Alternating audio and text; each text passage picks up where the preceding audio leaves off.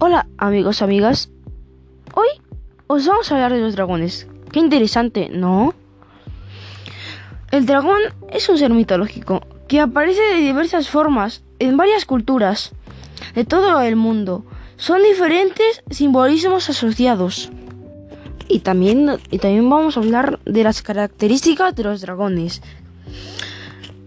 Sea varón o mujer, el dragón nunca pasará inadvertido. Tiene una energía desbordante, arroja llamaradas y se impone por su avasallante personalidad. Impetuoso.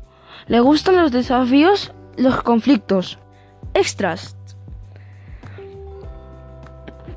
También hay dragones que son que existen en la vida real. Son los dragones barbudos. Los dragones barbudos se alimentan de verduras como insectos, grillos, larvas, gusanos de harina. Los dragones barbudos viven en las islas de Rinca, Gili, Botang, Nusa Code. Ah, y se me olvidaba. También tengo otro hecho sobre los dragones mitológicos. Las representaciones más antiguas de dragones son unos amuletos de jade de la cultura Hongshan. Se desarrolló en China entre hace 6.700 y 4.900 años. Serpentiformes se, parecen a los primigenios mediterráneos. En estas longitudes las primeras menciones datan de la Grecia clásica. También os tengo una adivinanza. Adivinarlo. Tengo púas gruesas y afiladas.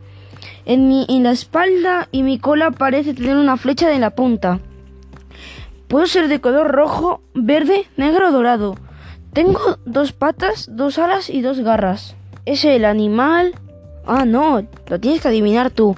Bueno, hasta luego. Ya se ha acabado el tiempo. Espero que te lo hayas pasado bien. Adiós.